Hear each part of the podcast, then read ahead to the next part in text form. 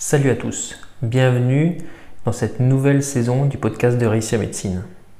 Bienvenue à tous les nouveaux éditeurs pour cette rentrée 2022. Pour bien débuter cette nouvelle saison, on va commencer par un podcast un petit peu tabou. Je vais te révéler tout ce qu'on ne te dit jamais avant de commencer les études de médecine. Tiens-toi bien, ça risque de te choquer.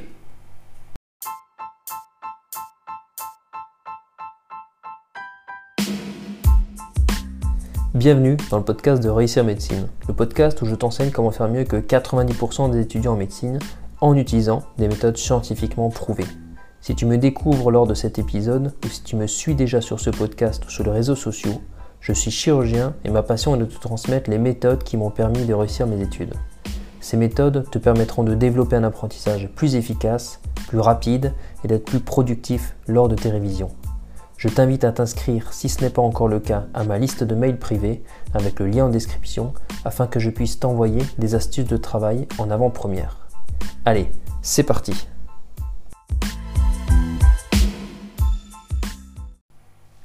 Après la première année, ce n'est pas terminé. Et en fait, ça commence tout juste. Voilà, tu viens peut-être tout juste de passer ta première année de médecine ou première année de santé. Tu te dis à présent que tu viens de faire le plus dur, qu'avec la première année de médecine dans ta poche, ton futur en tant que médecin est assuré. Si tu te dis ça, c'est totalement normal car tout le monde te dit que c'est la clé de ta réussite. En fait, c'est uniquement la clé de la réussite à la première année, bien évidemment.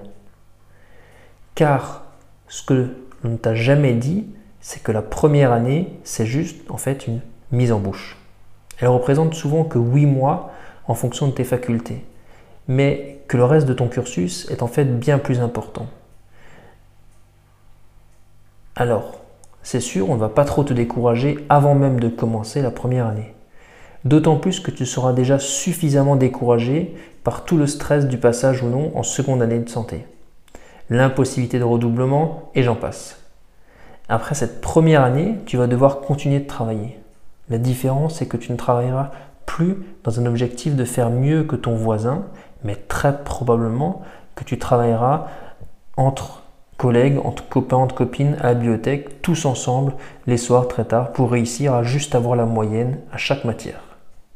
La seconde différence, c'est qu'il existe pour chaque matière des rattrapages à la fin de chaque année. Et tu sais, en ce qui me concerne, j'ai été très souvent en rattrapage. Voici pour les deux uniques différences. Le reste, c'est exactement pareil il te faudrait apprendre des quantités astronomiques de cours, de données, de théorèmes, etc. La quantité d'informations à apprendre est même, d'après moi, en hausse progressive à partir de la quatrième année. C'est à ce moment-là que tu vas commencer à apprendre plus d'informations chaque année pendant les trois ans, les trois dernières années jusqu'au concours de l'internat qui est en sixième année. Mais pour ce concours, tu vas devoir connaître non pas les cours d'une seule année, comme au cours de ta première année de santé, mais en fait l'ensemble des cours des trois années avant cette sixième année. Oui, je te l'accorde tout de même, ces cours ils seront un petit peu plus mis en pratique avec les stages qui arriveront. C'est des cours appliqués à ton futur métier, mais tout de même, tu vas devoir apprendre trois années de cours entières. Le concours de sixième année, c'est l'absurdité totale. Trois jours de concours dans un énorme parc d'exposition régionale pour moi, sur des tablettes numériques à distance pour toi. J'ai fait trois jours de concours dans une salle unique, gigantesque, avec 2000 élèves autour de moi. Les derniers jours avant ce concours ressemblent en fait à la veille d'un concours de première année puissance 10 en ce qui concerne le stress. L'interne ou l'esclave des temps modernes. Voilà, tu as enfin fini la partie purement théorique de ta formation. Tu as réussi avec force la première année de médecine qui était la plus difficile, enfin ce qu'on t'a dit, tu as ensuite fait 5 ans d'études en essayant d'apprendre des tonnes de données médicales, de nouveaux noms, de pathologies, de symptômes, etc. Tu as travaillé probablement encore plus dur lors de ta sixième année que lors de ta première année de médecine. Tu étais stressé pour réussir ton concours d'examen de sixième année, tu souhaitais une spécialité spécifique et une ville en particulier. Te voilà récompensé, tu as enfin obtenu ce que tu désirais. Oui mais voilà, à peine ton diplôme en poche, tu commences l'internat de médecine. C'est une nouvelle vie qui va démarrer pour toi. Le premier jour, on te donne la responsabilité de patient. On te demande de t'en occuper, de faire des prescriptions alors que tu n'as jamais fait ça auparavant. Tu as appris par cœur quelle classe médicamenteuse tu vas devoir administrer pour une décompensation cardiaque, mais la théorie, c'est totalement différent. Quelle posologie, en intraveineux, dans quelle soluté, comment utiliser le logiciel de prescription, etc. En plus de cela, on t'a donné le téléphone de garde dès le premier jour. Ce téléphone qui ne s'arrête jamais de sonner. Tu examines un patient, tu manges, tu es aux toilettes, tu dors, il sonne tout le temps. Tu commences à présent le monde du travail, mais pas celui que tes copines ou copains en dehors de médecine connaissent. C'est le monde du travail où l'on te considère comme un simple étudiant, un stagiaire qui va commencer un nouveau stage tous les six mois. Tu n'es pas un ingénieur ou un grand diplômé après six années d'études. Non, tu es juste un étudiant qui ne sait encore rien. Tu le ressentiras de la part de tes supérieurs, de la part du personnel médical, qui aura peut-être que Bac plus 3 par exemple.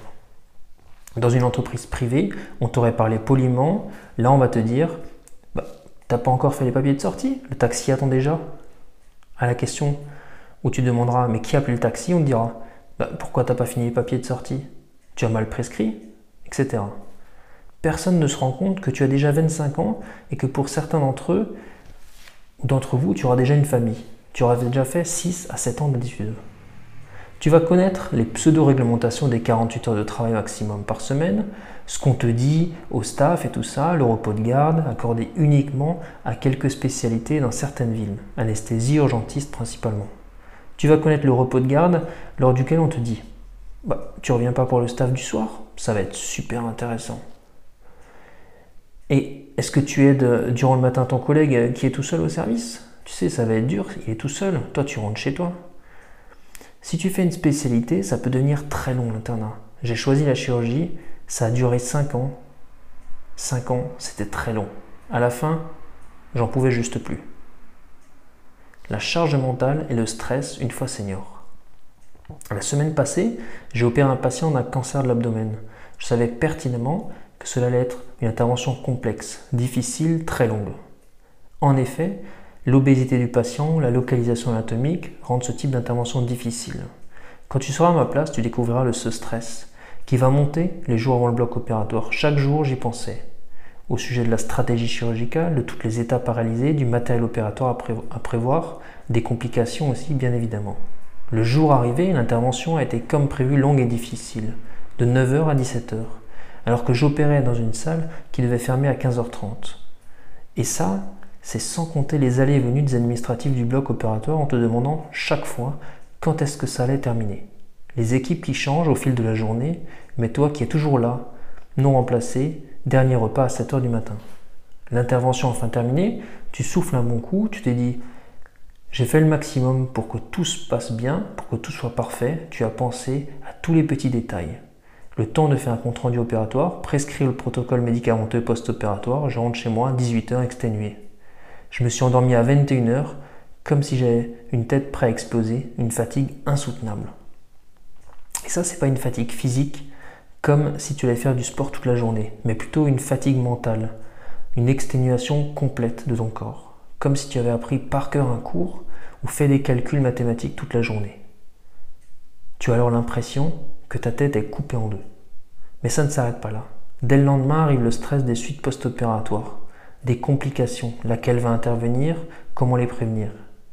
Est-ce que le patient va bien évoluer? C'est reparti pour au mieux 7-10 jours de stress quotidien, aller voir ton patient, à essayer de se rassurer quant à son état de santé, appeler ses proches, en essayant de lui expliquer la lourdeur de l'intervention chirurgicale, puisque la seule question qu'il aura très souvent pour toi, c'est quand est-ce qu'il rentre à la maison?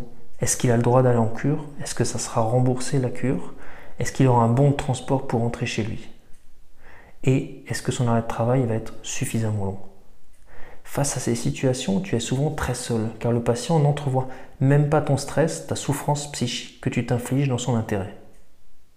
Voilà, ce podcast n'est pas là pour te dégoûter, ni pour te dire de ne pas faire médecine, il est juste là pour te dire la vérité sur les études de médecine et sur sa pratique en France. Si tu penses que j'exagère, libre à toi de le penser. Regarde le taux de suicide des médecins, les articles sur le temps de travail, etc. Passe ta première année et juge par toi-même. Si ce podcast t'a plu, n'hésite pas à le noter 5 étoiles sur la plateforme que tu utilises pour m'écouter. Si tu as des questions, laisse un commentaire sur le podcast ou contacte-moi directement par mail. Inscris-toi à ma newsletter grâce au lien en description pour que je puisse t'envoyer les dernières publications. Je te dis à très bientôt pour un prochain podcast qui sera intitulé Les applications smartphone que tu dois impérativement avoir pour réussir médecine. N'oublie pas que la différence entre ceux qui réussissent leur première de médecine et ceux qui échouent réside uniquement dans la méthode qu'ils ont utilisée. Bonne réussite